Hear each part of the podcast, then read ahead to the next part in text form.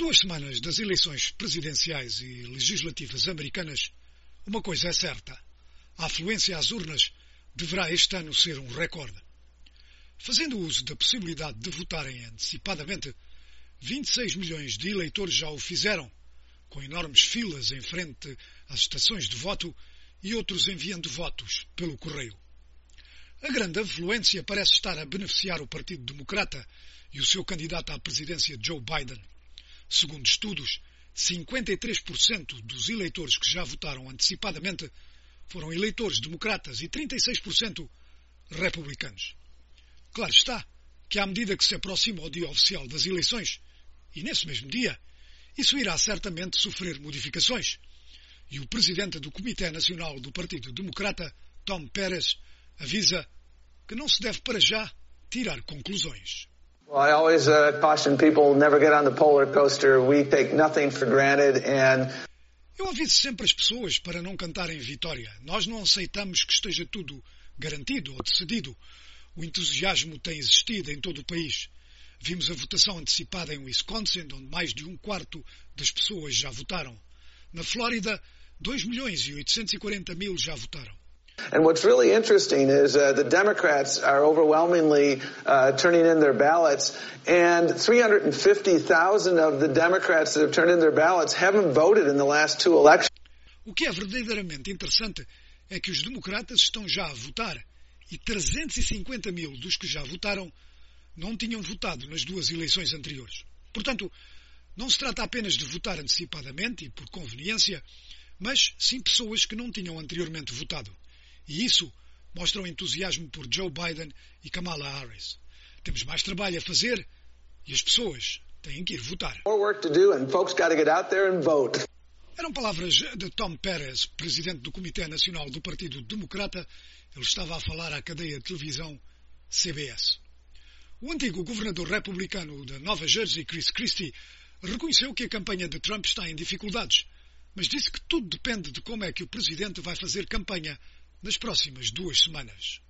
The president should be focused on the economic message, I think almost exclusively because that's where he has the greatest credibility. O presidente tem que se concentrar numa mensagem sobre a economia, porque é aí que ele tem credibilidade. O povo americano dá-lhe muito crédito pela economia que estava a decorrer antes da pandemia e, portanto, penso que se estiverem a olhar para o futuro sob esse ângulo, o presidente tem uma melhor chance de ganhar do que se estivermos a falar de injustiças do passado. Portanto, penso que nas últimas duas semanas é isso que ele tem que fazer. Vamos ver se o faz. So I think in the last two weeks this is what he's got to do. We'll see if he does. Eram palavras de Chris Christie a falar à cadeia de televisão ABC.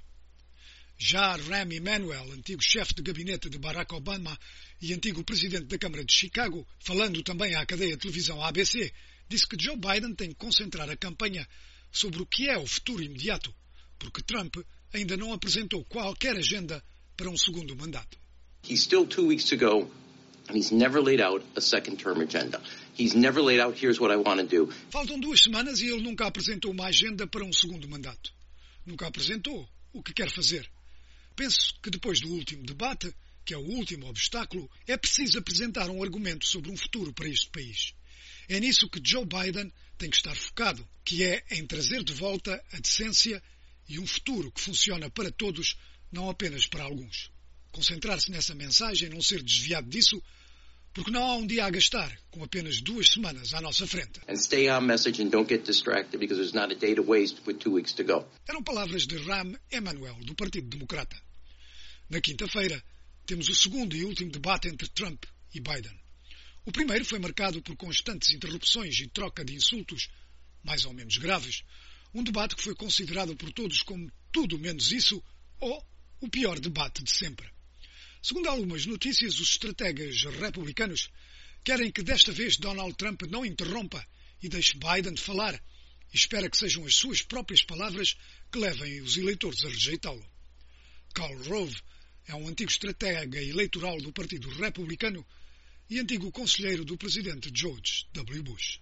Uh, yes, I've talked to members of Team Trump, and they, they seem to think that, he's, that it would be in their best interest to back off. Sim, falei com membros da equipa de Trump e eles parecem pensar que seria do seu melhor interesse não interromper e dar ao vice-presidente Biden mais tempo para tentar explicar coisas como Porque é que ele não diz qual é a sua opinião sobre a possibilidade de se aumentar o número de juízes no Tribunal Supremo? Eu penso que o debate será um enorme ponto de exclamação. Will be a big punctuation point, but I think how each of these two candidates uses each individual day. Mas penso que os próximos dias dependem de como é que os candidatos, e neste caso o candidato Trump, vai trazer ao de cima um ponto de contraste e, no caso de Biden, tentar manter isto como um referendo sobre Donald Trump. Esses dias vão ser tão importantes como o debate, que vai dominar as notícias na quinta-feira, na sexta-feira e vai começar a desaparecer no sábado. Mas os outros 13 dias que restam, como é que vão lidar com esses dias? Penso que isso terá um grande impacto. Uh, the 13 days, how they handle those, I think is going to have a big impact. Eram palavras de Karl Rove a falar à cadeia de televisão ABC. As eleições são a 3 de novembro e em jogo estão também o Senado e a Câmara dos Representantes. As sondagens indicam que o Partido Republicano corre o risco de perder o controle do Senado, onde goza neste momento de uma maioria de apenas quatro lugares.